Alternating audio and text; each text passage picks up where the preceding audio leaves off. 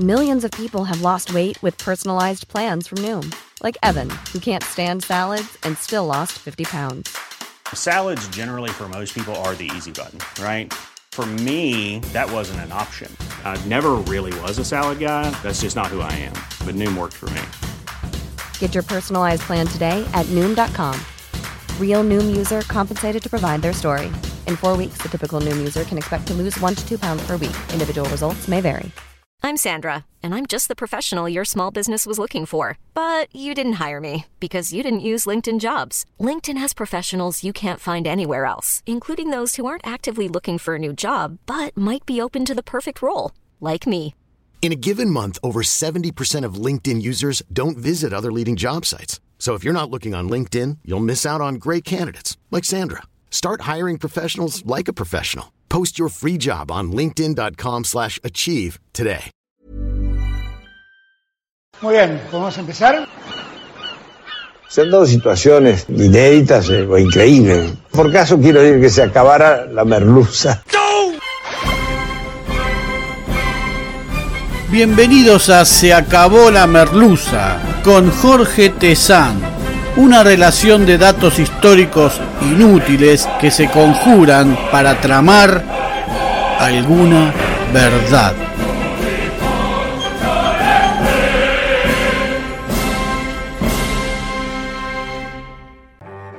Hoy presentamos Justo traidor de Urquiza. Mientras tanto estamos en los primeros meses de 1851 y las cosas son así. El gobernador de la provincia de Buenos Aires tiene a su vez la representación internacional de sí misma y del resto del país, potestad conferida por las provincias del litoral, tal como habían hecho previamente con Dorrego y Las Heras. Una especie de provincia canciller. El sistema político funciona de una manera equidistante entre aquellos que tras la Revolución de Mayo pretendían que Buenos Aires y sus autoridades reemplazaran a España y su metrópoli, y aquellos que querían una monarquía con una figura central, bien fuerte y con poder. Y hay un pacto federal que regula la relación entre las provincias como una virtual constitución. No estamos diciendo que esté ni bien ni mal, pero los sistemas políticos se establecen y van evolucionando sin que necesariamente la imitación de sistemas de otros países sean mejores ni les proporcione un cimiento. Pero bueno, el gobernador Rosas es depositario de ciertas críticas de parte de los políticos de la llamada oposición que no fueron inocentes de su nombramiento, que es un tirano, jamás se excedió de las funciones que le dieron, que no dictaba una constitución, que otra cosa es el pacto federal para suplir alguna de sus funciones, que hubiera iniciado una organización nacional y repartido las rentas aduaneras de Buenos Aires y democratizado su poder relativo, sí, pero jamás esperarían las críticas de sus aliados los federales. Año tras año, argumentando razones de salud, Rosas presentaba su renuncia a la conducción de las relaciones exteriores de la Confederación. Pero la sala de representantes lo volvía a elegir, confirmando la continuidad de la suma del poder público en su persona. Allí, en la provincia de Entre Ríos, reinaba desde hacía unos 10 años don Justo José de Urquiza, un aliado federal hasta la que sé yo, que jamás había reclamado la vigencia ni la urgencia de constitución alguna y que había manifestado su fidelidad a la Confederación. Era Urquiza un hombre de campo y riquísimo, a la par de Rosas, y tal vez más rico, gracias a una serie de tropelías avivadas, no desconocidas por el restaurador, que prefería sostener la alianza con el entrerriano. A través de Urquiza se fugaba el oro, cuya salida Rosas había prohibido y por la cual se pretendía sostener el valor del peso. Conocen, ¿no? En sus ratos libres, como quien tiene una prepaga, Urquiza se dedicaba a la masonería. Llegó a ser miembro del Supremo Consejo Masónico Argentino, junto a Juan Andrés Geri Oves, Domingo Faustino Sarmiento, Bartolomé Mitre, Santiago Derqui y José Roque Pérez. El pasquín masónico La Regeneración, nombre que compartía con una de las logias de francmasones dependiente del Supremo Consejo del Uruguay, anunciaba ese 5 de enero de 1851. Este año se llamará en esta parte de América la organización. Y lanzaba loas a Urquiza sin nombrarlo. Un abrazo de hermanos que vitorearán reconocidos el nombre glorioso de un hombre grande que simbolizaba la constancia y el orden, la firmeza en el designio, el coraje en la lucha y la grandeza en los medios, el heroísmo en los hechos, el patriotismo y la civilización en los fines. Mira vos. El rol de Urquiza era clave porque debemos contar que Uruguay, limítrofe con Entre Ríos, se hallaba dividida por su guerra civil propia, mientras Montevideo, y más que Montevideo diríamos que su sector céntrico y portuario era la base de la Marina francesa que operaba en contra de la Confederación Argentina. ¿Se acuerda? La Valle y todo eso. Junto a los ingleses y los colorados aliados a los unitarios argentinos emigrados hacia el Uruguay en contra de Rosas.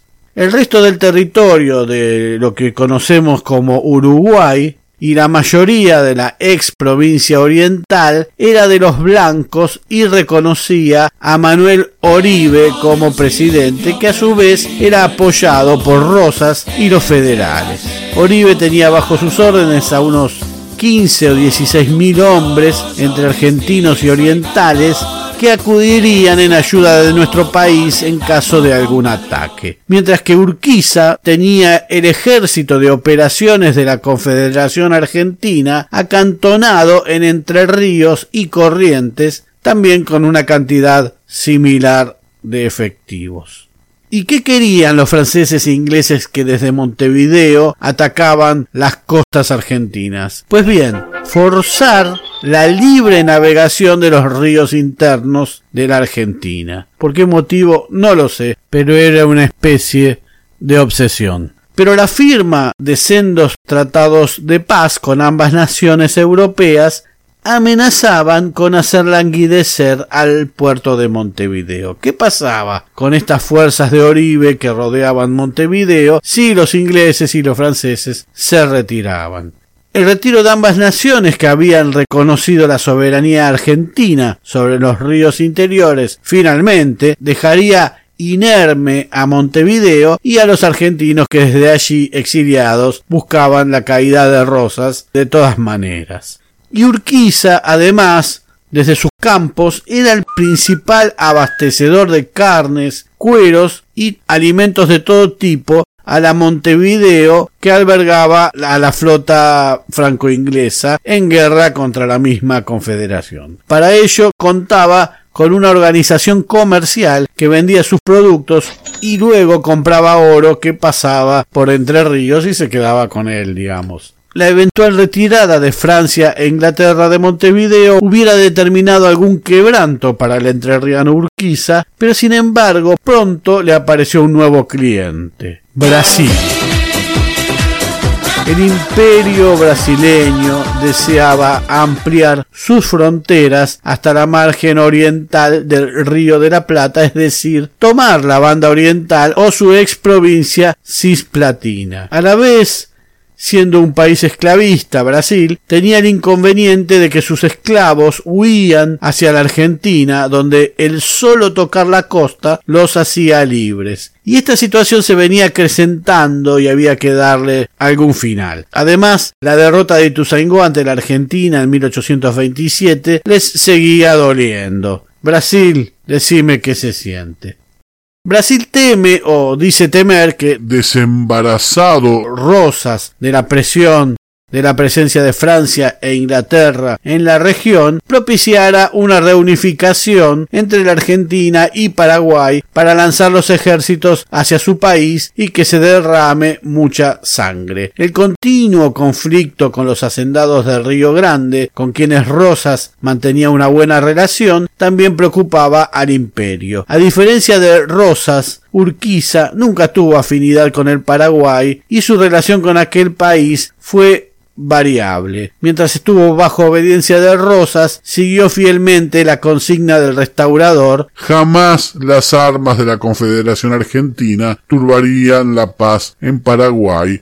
Y Urquiza no dudaría en darle la independencia definitiva al Paraguay para que sea presa fácil de los brasileros. Brasil intenta definir cuál de los dos estados va a tener la primacía en el futuro. Y meses antes había enviado subrepticiamente a su valioso diplomático Duarte da Ponchi Ribeiro a un periplo por Paraguay, Chile, Perú y Bolivia para asegurarse la neutralidad de estos países ante una guerra con la Argentina. Brasil no quiere aparecer como hostilizando así directamente y abiertamente a la Argentina y busca hacerlo de alguna manera diferente y trata de encontrar al hombre indicado para hacerlo.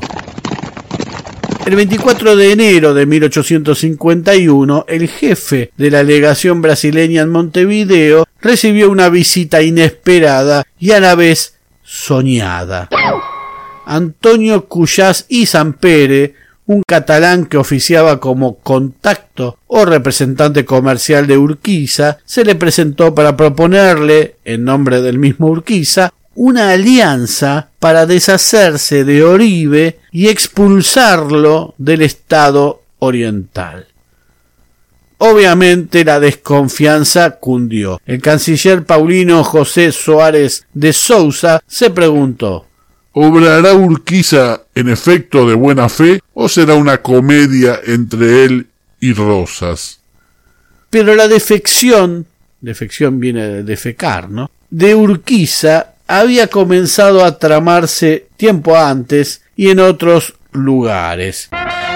Fue impulsada desde Francia, que nunca había terminado de irse, ni aceptado irse, por el gobierno del presidente Luis Napoleón. El tema puede seguirse muy bien a través de las cartas escritas entre los funcionarios del gobierno montevideano, en especial la correspondencia entre el canciller uruguayo Manuel Herrera y Oves y sus agentes. El propio Antonio Cuyás y Sampere planificó la cooptación de Urquiza junto al uruguayo Benito Chaín, amigo de la juventud urquiza y cuñado del militar Melchor Pacheco y Oves, que juntaron una nutrida red de influencias sobre el eventual y futuro traidor. De ahí la certera predicción del pasquín masónico La Regeneración del que hablamos hace un rato. Nuestro país no se percató a tiempo y no llegó a retirarle a Urquiza el mando del ejército de operaciones contra los unitarios.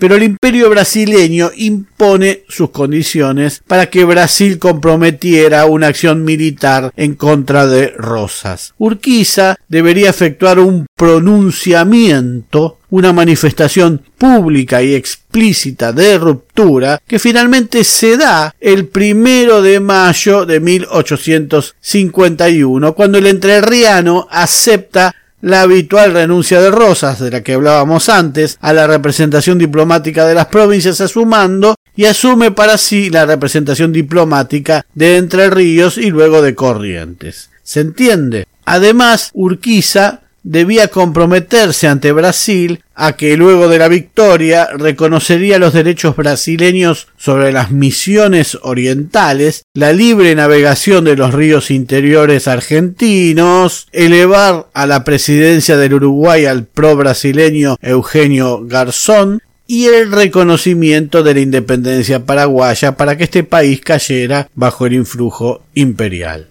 De inmediato el dinero francés apareció y las armas y los mercenarios nutrieron a las fuerzas apostadas en Entre Ríos y Montevideo, sumadas a las que aportó el imperio brasileño. El empréstito Buchenthal y una operación financiera entre el canciller brasileño Suárez de Sousa y el agente uruguayo Andrés Lamas oxigenaron las finanzas montevideanas. Ya a mediados de 1849, un tiempo antes de esto, el canciller de Montevideo escribía No dudes que Urquiza está al acecho de la ocasión para dar el golpe a su compañero Rosas. Todo, en fin, está preparado. No espera sino la impulsión de la Francia.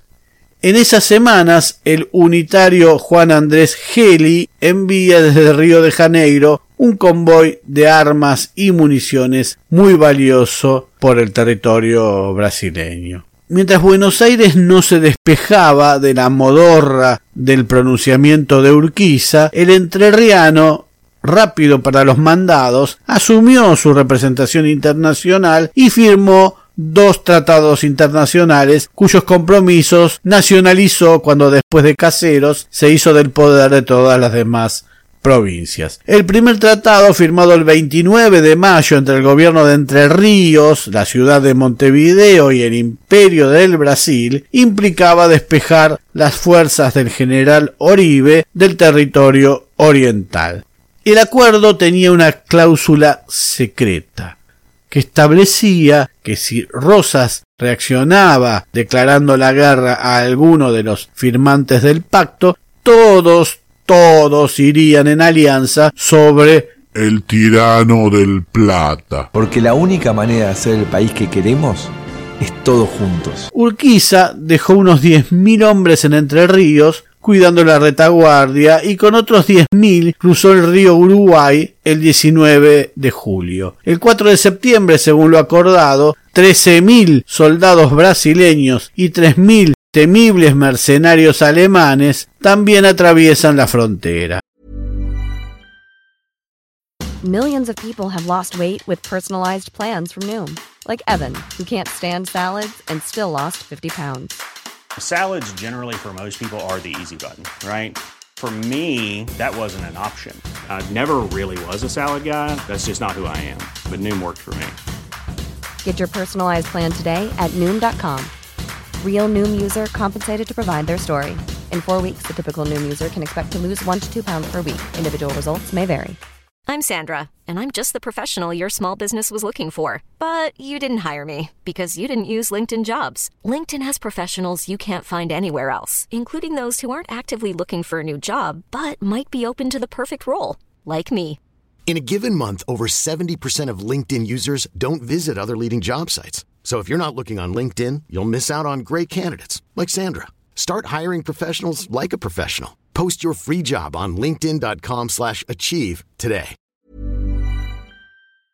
Oribe capitularía en la banda oriental el 8 de octubre y el ejército grande se incrementaría aún más con la incorporación de oficiales y soldados del mentado ejército de vanguardia. Tras el primer objetivo y una vez que todo Uruguay se teñía del colorado del Partido Central, se concretó un segundo pacto en noviembre de 1851, ahora firmado por el gobierno de Entre Ríos, el gobierno de Corrientes, que también respondía a Urquiza, la República Oriental del Uruguay, ahora República Oriental del Uruguay, y el Brasil, con el objeto de declarar la guerra no a la Argentina, sino contra Rosas. El ejército aliado inició su marcha en enero de 1853 y no encontró resistencia hasta tener a la vista los santos lugares o la localidad de santos lugares. Seis horas duró la batalla de caseros, desde las nueve y hasta casi las quince, y las bajas fueron reducidas. A las once, fuerzas rosistas comenzaron a desbandarse y, pensando en el futuro, a sumarse a las fuerzas rebeldes. El lugar, Caseros, se llamaba así por haber pertenecido a Diego Casero con dos S o Caseros, que en 1788 había construido allí una casa de 24 ambientes con un palomar a 100 pasos de la misma. El Palomar fue tomado por una brigada uruguaya, la infantería brasileña y un escuadrón argentino que obró en contra de su propia patria. Marinos británicos y franceses se apostaron delante de la aduana, del banco y de las casas de sus agentes. También desembarcaron estadounidenses, suecos y sardos. Ni unitarios contra federales, ni guerra interna, ni lucha fratricida, como nos dijeron siempre. No fue más que una invasión extranjera sobre el territorio nacional. La matanza tras la batalla aterrorizaría a la peor de las mazorcas y superaría aún a las de la literatura unitaria de la época. Rosas, herido en una mano, redacta su renuncia en el hueco de los sauces, actual Plaza Solís, y logra llegar a la casa del encargado de negocios británico, Robert Gore, quien llamaba a Manuelita Rosas querida y fina hermana. Esa misma noche embarcaron hacia Gran Bretaña en el buque de guerra Conflict, de donde Rosas, a 55 días de cumplir sus 60 años, nunca regresaría. De vuelta en el campo de batalla, el coronel Martiniano Chilabert, un ex unitario que se alió a Rosas cuando vio que el país era invadido por potencias extranjeras, había agotado sus balas. Recogió algunas de los alrededores y cuando ya no tuvo más, se colocó al pie del cañón y fumando esperó al enemigo. Fue llevado ante Urquiza, que había establecido su cuartel en Palermo, la residencia de Rosas, y allí discutieron. El entrerriano le recriminaba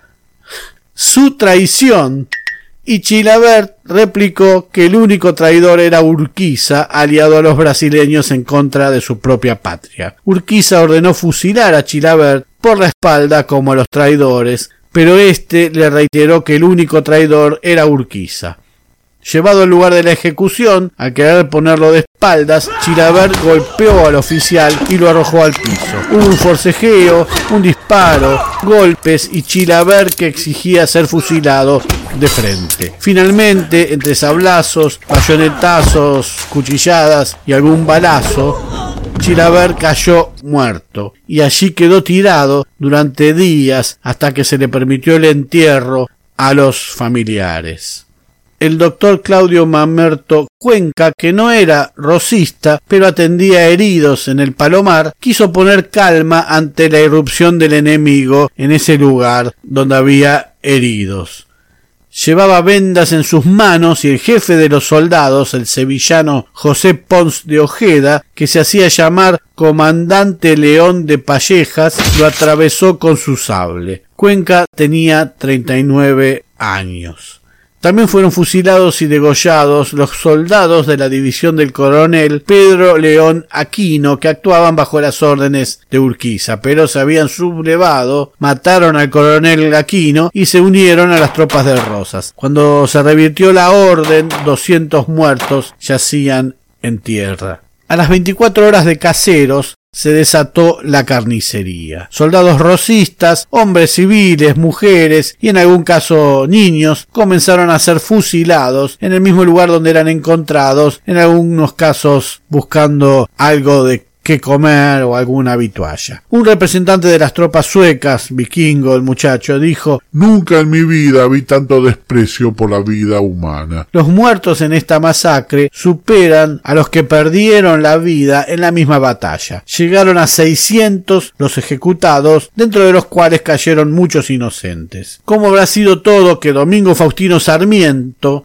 el semental sanjuanino, que en Montevideo había pedido su incorporación al ejército invasor, después de caseros en su sinuosa trayectoria política, se transformó en un acérrimo enemigo de Urquiza y le escribiría al entrerriano. Se me caía la cara de vergüenza al oírle a aquel enviado del Brasil referir la irritante escena y los comentarios, los millones con que hemos tenido que comprarlo a Urquiza para derrocar a Rosas. Todavía, después de entrar en Buenos Aires, quería que le diéramos cien mil duros al mes. Mientras tanto, en Palermo también se fusilaba. El ejército grande podía haber entrado a Buenos Aires el día siguiente de Caseros, el miércoles 4 de febrero, pero ordenaron al traidor Urquiza que lo hiciera recién el 20 de febrero, aniversario de la derrota del imperio brasileño en la batalla de Ituzaingó ante fuerzas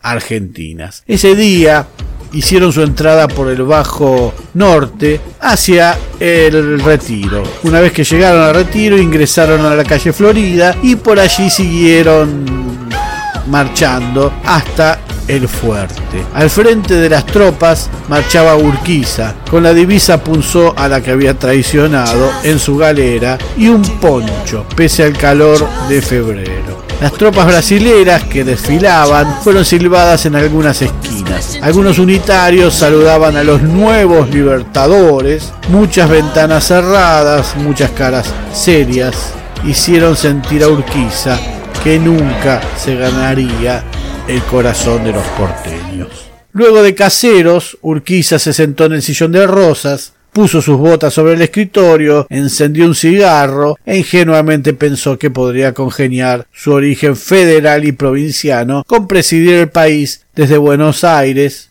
establecer una constitución y bajar los humos de los porteños. Sin embargo, los porteños retornados de sus exilios no querían resignar sus tradicionales beneficios y no tardaron en deshacerse del instrumento al que interiormente siempre despreciaron y al que sólo utilizaron para ejecutar el trabajo sucio. Intentó Urquiza devolverle los bienes confiscados a Rosas, pero no le alcanzó el tiempo. La revolución del 11 de septiembre de 1852 lo devolvería a su provincia, donde nunca será molestado por las autoridades nacionales. Será la cara visible de un federalismo ya vaciado de contenido y obediente a los dueños del poder y sobreviene el arrepentimiento. Como una catarsis tan apresurada como su traición, Urquiza reconoce su error. Dice haber sido víctima del vapuleo político por parte de las fuerzas con las que se alió en contra de Rosas. Meses después de Caseros, le confesaría al representante británico Gore en ocasión del acuerdo de San Nicolás. Hay un solo hombre para gobernar la nación argentina y es don Juan Manuel de Rosas. Yo estoy preparado para rogarle que vuelva aquí. La correspondencia con Rosas se vuelve asidua. Rosas continúa reclamando por sus propiedades embargadas. Urquiza lo elogia y pacta enviarle mil libras anuales de su bolsillo en recompensa por todos los servicios que le prestara a la nación. Es tarde y la sangre derramada ya no vuelve a las venas. Pasaron los años. diecisiete, suficientes como para lavar rencores, relativizar culpas y sumar nuevos odios ajenos.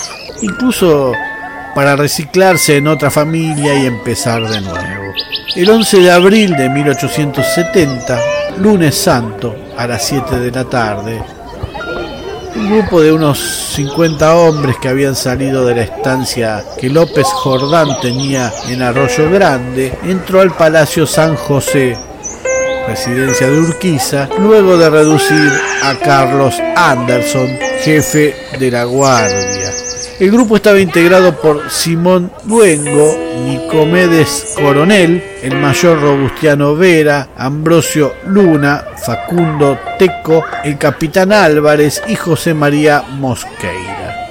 En sendos pianos Lola Urquiza, de 17 años, y Justa Urquiza, de 15, tomaban clases. Micaela, Flora y Teresa Urquiza jugaban en otro cuarto y se escuchaban sus risas y sus gritos.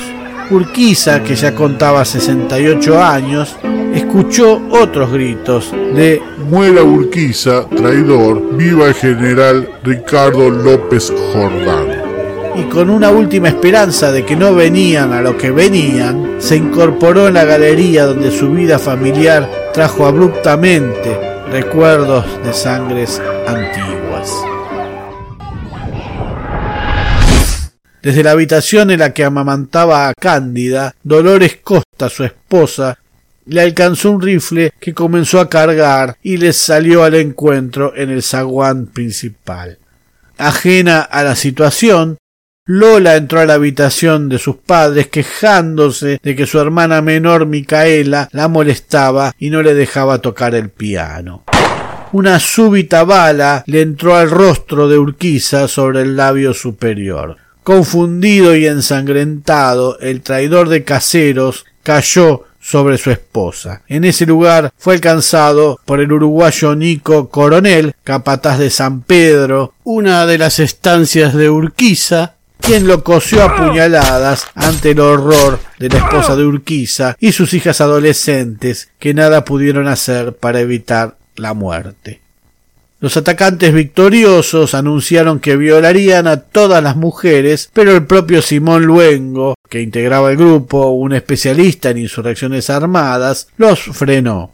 Entonces la partida obligó al mucamo a que le sirviera comida y luego abandonaron el palacio. Horas más tarde, pero en Concordia, a 170 kilómetros según la distancia de hoy, dos hijos de Urquiza sufrían el mismo destino. Justo Carmelo Urquiza Zambrana, jefe político de la ciudad, es decir, un cargo que equivalía a intendente, se encontró con unos amigos esa noche a jugar y matear en una habitación del hotel que le había puesto a un amigo, el coronel Averast. Ni bien entró y se recostó en la cama, uno de los concurrentes le ensartó un puñal en el pecho y los demás continuaron la faena. Su hermanastro Waldino Urquiza Calvento era comandante de milicias, lo cual equivale a ser hoy jefe de policía. Tenía un carácter adusto y protegía a los orientales que llegaban emigrados. Esa noche fue sacado de su casa con engaños, detenido en la comisaría y a la madrugada fue entregado a unos asesinos de la zona que lo lancearon contra el muro del cementerio. El cuerpo de justo José de Urquiza fue velado en el mayor de los secretos y con la mayor alerta en la casa de Ana Urquiza de Victorica en Concepción del Uruguay. Dolores Costa, su viuda, por seguridad, se fue a vivir a Buenos Aires a una casa de dos plantas de la calle Lavalle. Otro traidor. Al 1500. Su hija Lola se casó un par de años después, con Samuel Pedro Sáenz Valiente Higginbottom, quien el año anterior iba a anunciar su boda con Felicitas Guerrero la noche en que ésta fue muerta por Enrique Ocampo.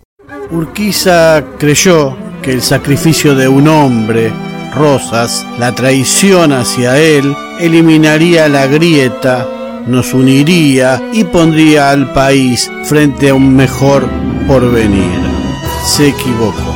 No sabemos si por un reconocimiento o por exorcizar la traición que llevó la desgracia a la familia, pero su viuda, Dolores, continuó enviando cada año las mil libras esterlinas a Rosas hasta su muerte.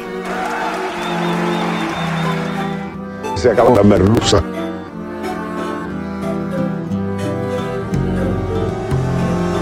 Mi mejor amigo me entregó al enemigo. Mi madre se escapó con él en un torino rojo como el sol, como mi sangre, como el pimiento de mi corazón. Pero no es por protestar si siempre ha sido igual. Vamos a pescar.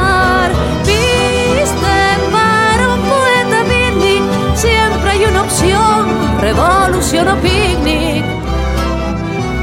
Revolución o picnic.